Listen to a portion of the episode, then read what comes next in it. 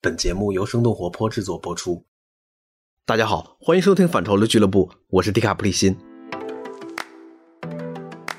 假如你刚加入一个国际知名时尚公司做高管，然后要为中国办一场大的品牌活动，结果遇到了新冠疫情，你会怎么办？本期我们的嘉宾 Gabby 就遇到了这种情况。他刚任职 DVF 的亚太区市场拓展总监。DVF 是一个闻名全球的时尚品牌，目前正在积极的拓展中国市场。这时，一场早就策划好并且已筹备多时的大型活动等着 Gabby 来操办。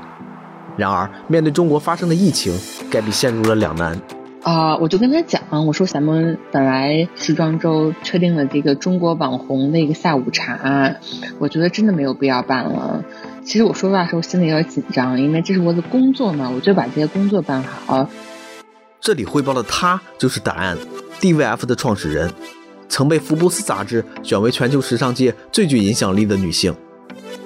但面对高层的挑战，Gabby 决定做一些不一样的事情。他说：“Gabby，谢谢你来到了我这个 House of DBF。”他说：“这件事情对我内心的触动是非常非常大的，这是命中注定要发生的事情。现在有你，有我，还有 CEO，我们三个人会做出一些更好、更大的事情。”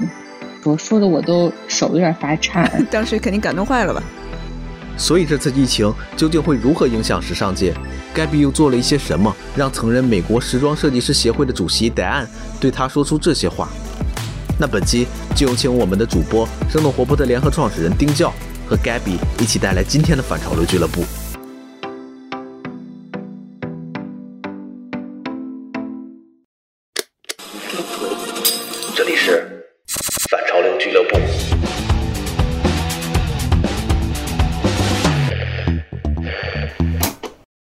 Hello，欢迎来到我们的反潮流俱乐部。今天是我来做一下客座主播。然后我们今天的嘉宾是佘佳音 Gabby。Gabby 她是 DVF 亚太市场区拓展的总监。Hello，Gabby 你好，欢迎做客我们的反潮流俱乐部。嗯，大家好，很荣幸能今天跟大家一起聊一聊发生的事情，还有我自己的事情。因为最近这个疫情在纽约，其实是不是也能够体会到一些影响？刚开始发生的时候，其实很多人是不了解的，除了像我们这样中国人嘛。但是马上各个时尚公司们就是因为这个发生的时间是一个非常敏感的时间嘛，对于我们来说是一个时装周，纽约时装周一般是二月第一周开始，然后武汉封城是一月二十三号嘛，然后马上的这一系列的这个大家的反应都很激烈，因为第一就是时装周所有活动。跟中国相关的活动会开始受影响，然后紧接着大家开始意识到，完了，这个事情更严重了。尤其到今年每年这个销售啊这些情况，跟国内迟缓一两天吧。嗯，因为 DVF 还是一个蛮知名的一个品牌嘛，这个对你们自身的这个影响在哪里啊？第一个就是很直白的，就是中国现在是一个对于全球奢侈品来说是一个非常重要的一个市场嘛，所以随着中国现在大家。都不买东西了，店也开不了了，那么直接影响就是这个今年一年的这个销售额。第二点影响呢，就是这个生产这方面，因为中国是一个生产大国嘛，大部分的时装业的这个产品，尤其是现在比较高档的，其实还是在中国做。那么随着现在。工人们回不了工厂，这件事情就意味着我们整个春季这一个 collection 现在都不知道能就是完成多少。那么就是你这个电商也都在这个花销都花了，然后没有货，这是一个巨大的影响。因为你就算说中国市场这销售量 OK 为零，我们还有国际市场，很多品牌现在都国际品牌嘛，但是你国际市场有算是有，但是没货。所以是这个销售量还要继续往下调，然后其实还有一个第三类影响，那就是这个关于品牌定位跟市场营销。那现在是带任何的这关于 marketing 相关的事情，都是要想到中国的情况嘛。就算现在时装周走秀也好呀，然后 party 也好呀，都会。专门做几个跟中国相关的主题嘛？那么因为这个情况，第一，大家人来不了美国；第二点，大家在国内没有心情看。我个人觉得没有心情看这种很光鲜亮丽的这样的事情，所以。不应该搞。那很多这尤其是欧美大牌就傻了，没法搞，那搞什么？一下 marketing 就有失声的一个状态。嗯，我知道你其实是也是刚刚加入 DVF，其实也就才三周，对吧？其实对你来说，心情是不是也是比较焦虑的？因为作为主要负责亚太区市场，中文肯定是最大的一个部分了。然后你自己作为一个华人在海外的一个这个服装领域的高管，你自己心情又是怎么样呢？我这个人是一个特别乐观的人，然后这个是全行业的一件事情，所以这个销售额下降，我知道不是我个人的原因，所以我这方面没有焦虑感。但是有个私人情感上的焦虑感，就是这个同理心的一个交流感吧。刚开始我想的是啊，为了工作了解这个疫情情况，然后我们这边好调整 forecast，就是销售量去读，到后面就是。阅读就是阅读到更多是个体性的文章，然后心里就是非常非常难受，而且这种难受是一种孤独感的难受，因为刚才我说了嘛，在纽约大家反映有一个滞后性，非中国人啊，就是还是该玩玩该吃吃，就是不太明白是什么意思，也没有人发这些东西，所以我当时在我的 Instagram Story。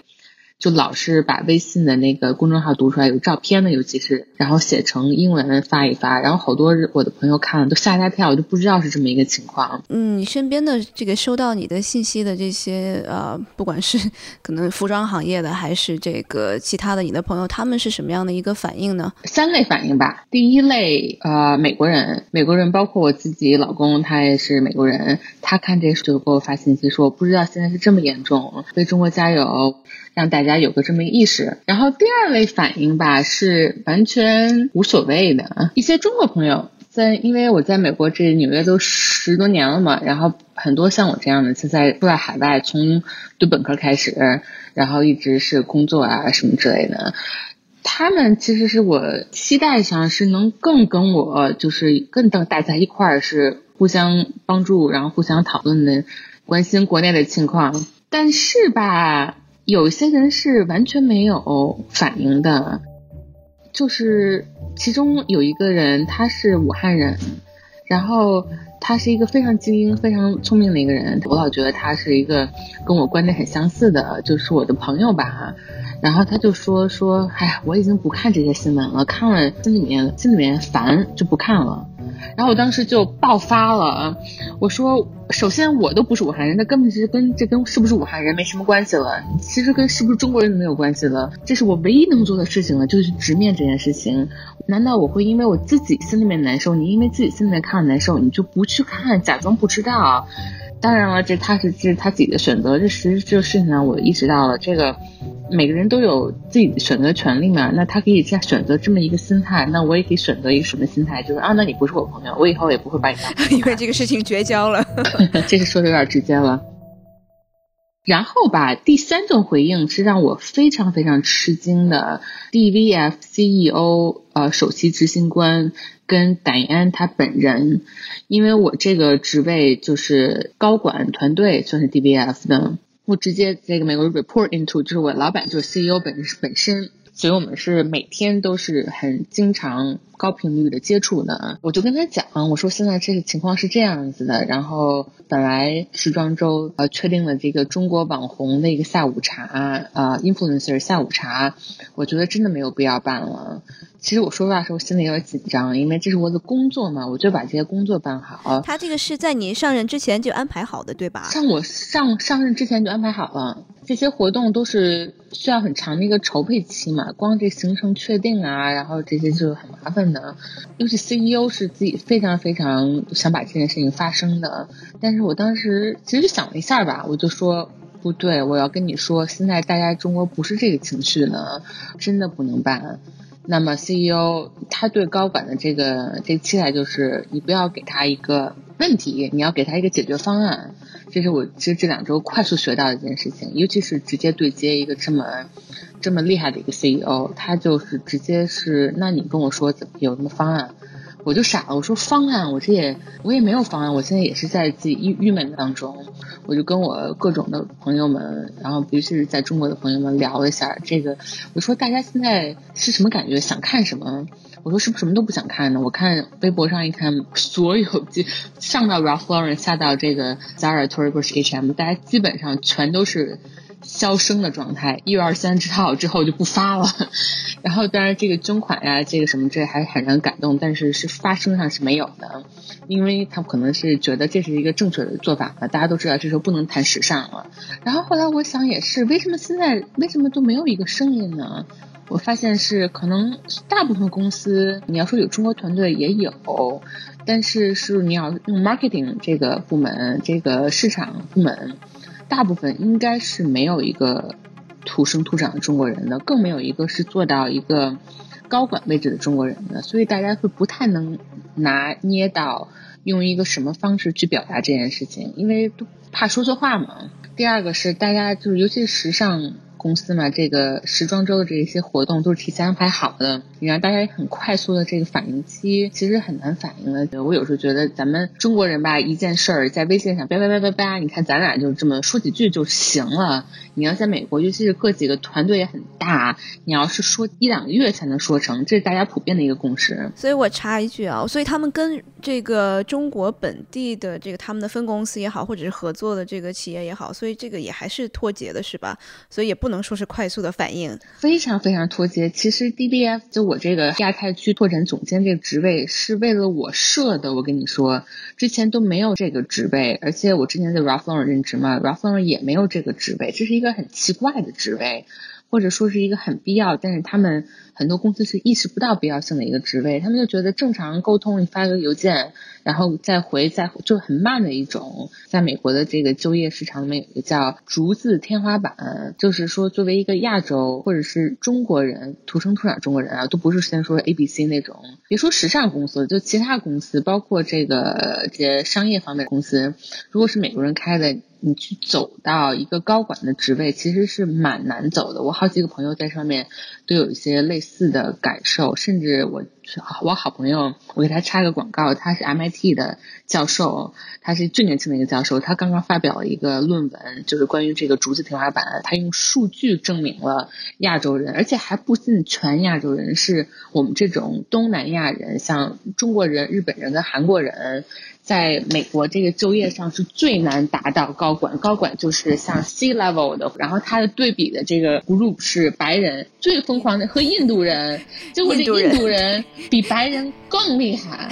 然后他是全方面去调查一下，而且他是关于这个歧视问题，其实中国人、日本人、韩国人受歧视是最少的，因为大家都觉得我们很无害，很 harmless。然后他们其实对印度人的歧视会更多一些，但这种情况下，印度人是 CEO level 最多的啊。你看 Google 呀，什么可口可乐，对啊，他们是怎么上的？所以他们上来，那这个我就是咱们得另开一篇说了。但他们是有他们自己的一个方式的，就是执着，就是敢说，说得出口，就是基本上就意思就是什么，会议中你要敢出头说话，然后在争执的时候，你能稳住自己脚心，去勇于争执，勇于就是叫 confrontation。就是吵架的时候看吵吵得过谁，然后据说这印度人大家这个吵架文化还是有的，就是这公众场合辩论的这个，他们他们很能说，这点就是很重要啊。然后很多中国朋友。包括我自己曾经也觉得，在美国好像你只要能说你就厉害。有时候我们是看不起这些想法，你觉得你没有什么一个实事儿要说要干，咱们就不说。但是就这个是反而是让我们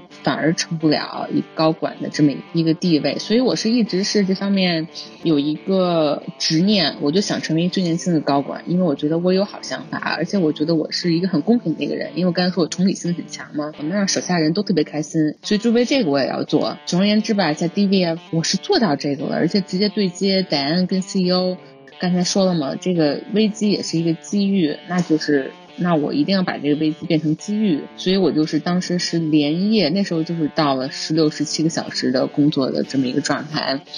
从用了大概四五天的时间，五六天的时间，做了两个计划书，啊，就是一个包括执行方面的，呃，怎么去让代表公司。然后在这个时装周，也就是二月初的这个第一周，为中国加油，为武汉加油。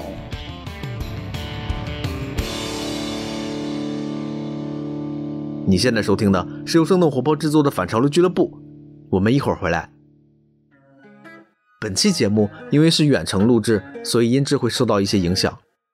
那你也可以搜索“生动活泼”在公众号上来查看本期节目的完整文字版本。如果你喜欢这档节目，可以在各大播客平台上给我们节目留言，不管是吐槽、反馈或者赞扬，你的留言我们都有认真在看。你也可以把本期节目发给你的朋友们，这将对我们十分有帮助。另外，《硅谷早知道》第四集已经上线，需要大家在喜马拉雅、苹果 Podcast 等各大平台上重新订阅收听。那请大家接着关注生动活泼的其他节目。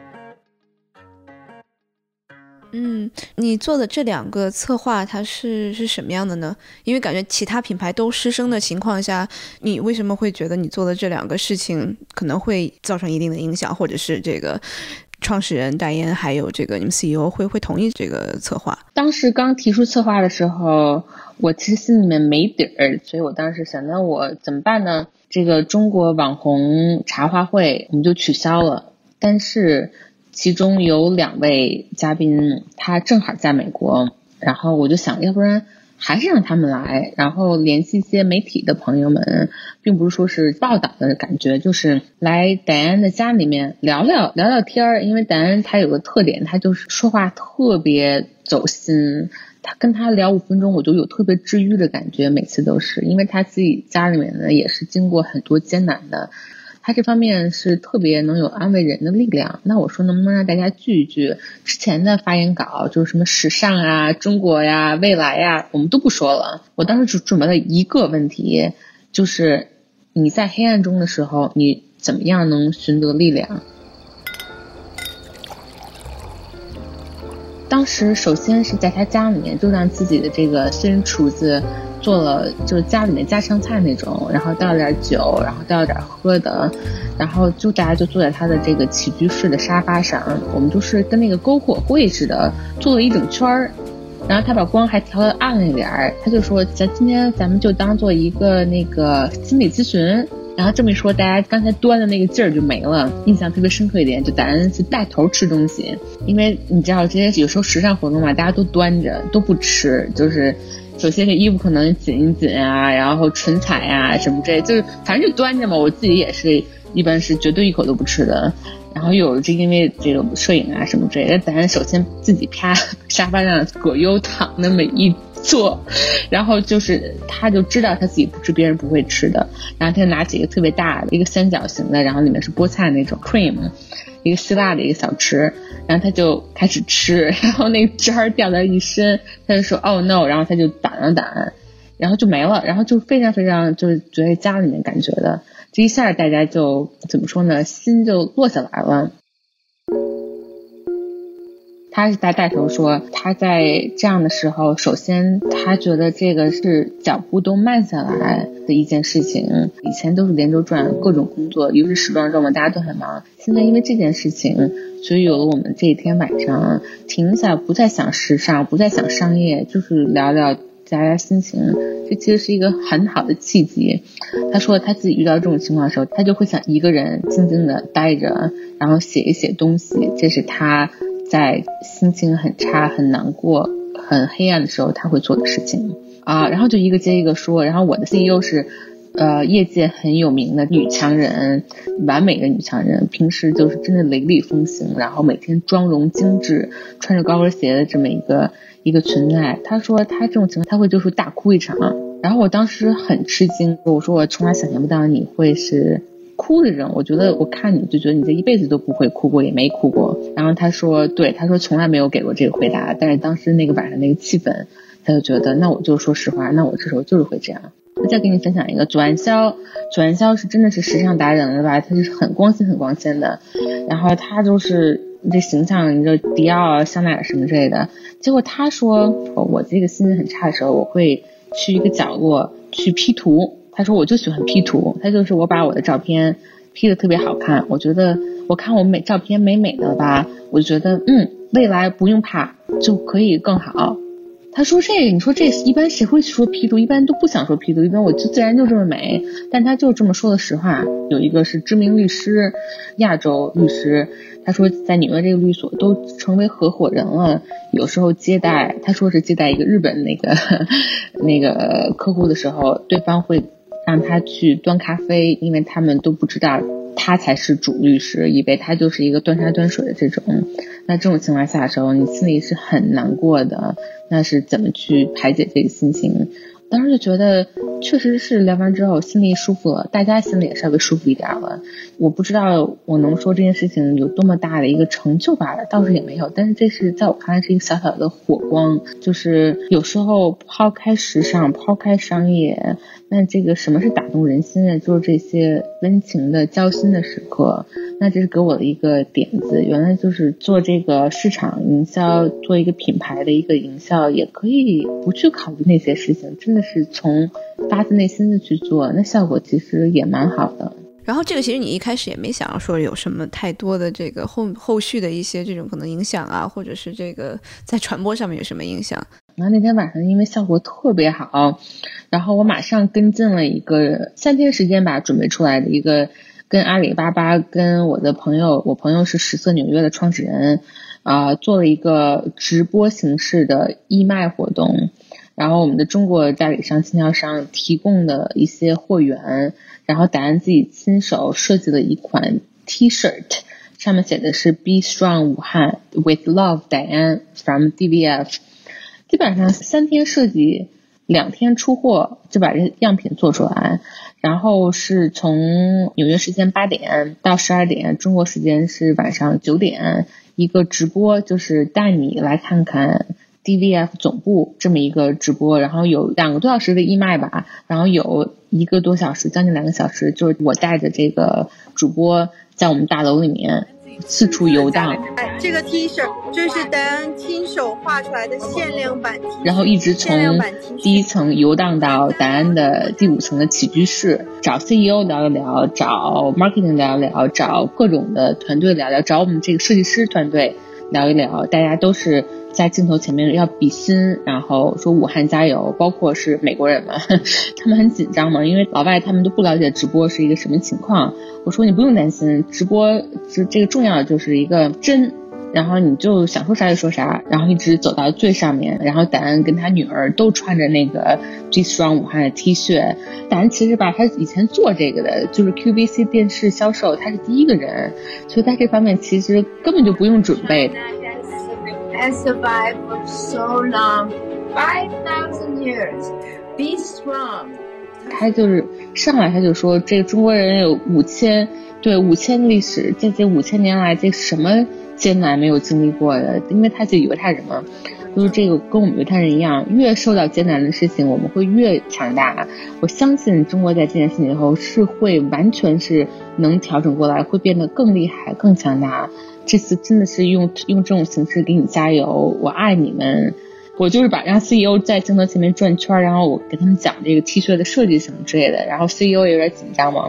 但 CEO 当时也是非常感动，因为这个我们看到滚屏，大家写 Heart DBF，然后就是我都看哭了，因为答案使劲儿在跟镜头前面说加油武汉，加油中国。然后他拿了大的白板写了加油武汉，然后画了一个心，然后给大家，因为就是他要在 T 恤上签名那种。加油武汉！我觉得不一定，可能我们的听众大家都知道这个戴安，他是这个在 在欧美时装是都有影响力的一个人。他其实是自己品牌的创始人，他最著名的是叫做 wrap dress，就是把这个包裹起来的这个裙子。当时是刚刚可能是三十多岁就已经上了《时代周刊》的封面了，说他是重新定义了这个时尚。然后后面他又是这个 CFDA，就是美国设计师协会的主席，是从零零六年开始吧。整个在时尚行业是非常举足轻重的这么一个一个教母级的人物吧，所以他能够发声，其实是还是挺不容易的。如果比较去其他的品牌来说，好像没有一个品牌现在是有这样的一个发声的。对，当天的晚上。丹给我打了一个电话，来电提示一个不认识的号码，我当时有点紧张。他在我们公司内部也是像一个神一样的存在嘛，他就打电话，他就跟我说说，我想谢谢你，今天让我在中国有了一个我的声音，今天用自己的声音、自己的面孔，用直播的方式跟中国们的朋友们、跟粉丝们说，你们加油，艰苦会过去的。这件事情对我内心的触动是非常非常大的。他说，从我现在到我死之前，这段时间内，我如果能用自己的力量为中国做出什么努力，尤其是为中国女性的幸福跟中国女性自己人生自己做主的这个运动做出一点点贡献的话，那我的这辈子到死之前就 OK 了，就值得了。所以谢谢你，他说 Gabby，谢谢你来到了我这个 House of DBF，这是命中注定要发生的事情。现在有你，有我，还有 CEO，我们三个人会做出一些更好、更大的事情，在这一年跟今后的几年。他在电话上这么跟我说，说的我都手有点发颤。当时肯定感动坏了吧？对，感动坏了。然后我就瞬间就开了免提，然后冲到那个另外一个房间，我让我老公听，因为老我老公我我先生我先生最近觉得我工作实在，呃太辛苦了，我一直跟他说这。我不觉得不辛苦，我觉得这是一个 privilege，这是一个非常非常特权、很美好的一个机会，能这么这些工作。但他不理解嘛，他这，他就他看到就是我从早上起来到晚上睡觉，一直在工作。然后我当时就让他去听这个电话，然后其实早上还说到我先生，他说他说我得跟你啊老公说一句对不起，因为。我用你这么这么多的时间，然后我说，记你说过，我说他在旁边听着呢，然后他俩就聊了一会儿。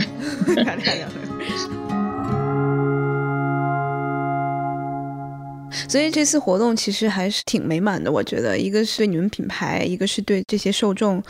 真正在这个关键的时候，大家都觉得好像时尚是一个可有可无的东西，或者是没有特别必要的一件事情。但是我觉得也可以给大家带来非常多的正能量。听你描述，我觉得还是蛮感动的。但是为什么这个很多其他的品牌它没有去发声，或者是没有去做一些事情？当然，它可能是这个捐款，我看到分别很多大的这个集团他们都捐了款。但是可能在这个更人性化的这个角度上，为什么没有说一些东西出来呢？对我其实我觉得能捐款就已经是非常非常伟大的一件事情了。你知道，我们这个每一个人。心里面都是会很在乎别人怎么看我们，有这么一个包袱在里面，尤其是做成一个品牌了吧，你这些包袱其实很大的，有时候搞得跟白宫发言人似的。我们这个时尚业心理包袱真的是差不多得了，该结束了啊？为什么？因为以前也没互联网，这个大牌像最典型的 Coco Chanel，这香奈儿这个创始人这种感觉，就是真的跟天神似的嘛，你这个。什么都是你说了算，然后大家消费者们也没有什么太多的选择，那就跟着这个创始人走，Coco Chanel 啊、Ralph 啊这种。但现在这个时代已经变了，这个现在是消费者们或者是每个人手里面这个权利是最大的，想要什么就会给你设计什么，你想听什么就会有什么，你想看什么直播就给你看，也就是意味着品牌的这个手里面的这个权利已经不再是我们独有的权利了，所以。心理包袱少一点儿，把自己想成是怎么跟我们面对接的每一个粉丝。去交心，这个思维转换，我觉得很多品牌其实是还在转换一个过程中。你看，如果我们说的话，其实前段时间的这个澳洲大火，也有好多这个公司在给澳洲大火捐钱，然后包括像是 Balenciaga，他们也出了一款这种画着很可爱的那个考拉的这个图片的这个事儿的。但是，但虽然大部分大家都觉得这是一个善举，然后他们会把赚得的这些钱然后捐给澳洲，但是也有人会在旁边会说啊，那你为什么不直接？接就捐钱算了，那你还要卖衣服，然后你做衣服这个不是更污染环境，而反而这个造成了这个全球变暖，或者是间接导致了这个大火吗？这真的是说什么样的人都都会有，对吧？大家觉得时尚公司很光鲜很有钱，但是实际上并不是这样的。其实大家就很了解嘛，这时尚公司你每周都能听到有倒闭的这个新闻嘛，所以很多公司吧，它不是说不想捐钱，想。通过营销的方式去卖钱，有的是真的是捐不出来钱，包括我们自己也是一个类似的情况。那这种时候，你就真的是力所能及。哎，像布拉斯安 a 那个，你说那款我也去看了，因为我的外号也是考拉。后来我一看，好像是八百美金还是九百美金。后来我一看价格，我就还真没买。不过吧，这个我很喜欢他这个做法，他价格能稍微低一点就好了。不过可能把想想来对应的这消费群体也不是我，可能是更高一级的消费群体。对，我觉得其实说到底，品牌还要有创始人的一种公司文化，它可能沉淀下来的一种精神吧。其实做衣服最后落到实处的，它是背后的一个，它只是一件衣服，但是背后的它代表着什么？其实是大家想要买的、想要拥有的，对吧？我觉得像你说的，其实很多品牌它不用说是那么大的包袱，还是放下包袱，可能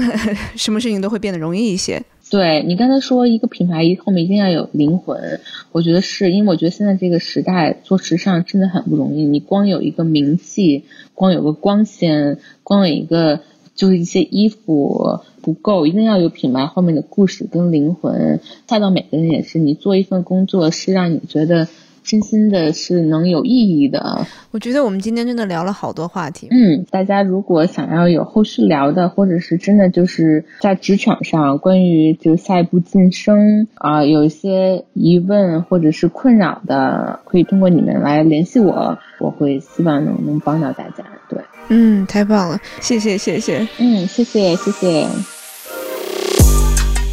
好了，以上就是本期反潮俱乐部的内容。本期的完整版文字，你可以在我们的公众号“生动活泼”上看到。那如果你喜欢这档节目，可以分享给你的朋友，或者在苹果 Podcast、Spotify、喜马拉雅以及网易音乐等平台上给我们评分留言，这将对我们十分有帮助。有任何问题，还可以按照 Show Notes 中的邮件地址发邮件给我们。也欢迎你收听生动活泼的其他节目。那我们下期不见不散。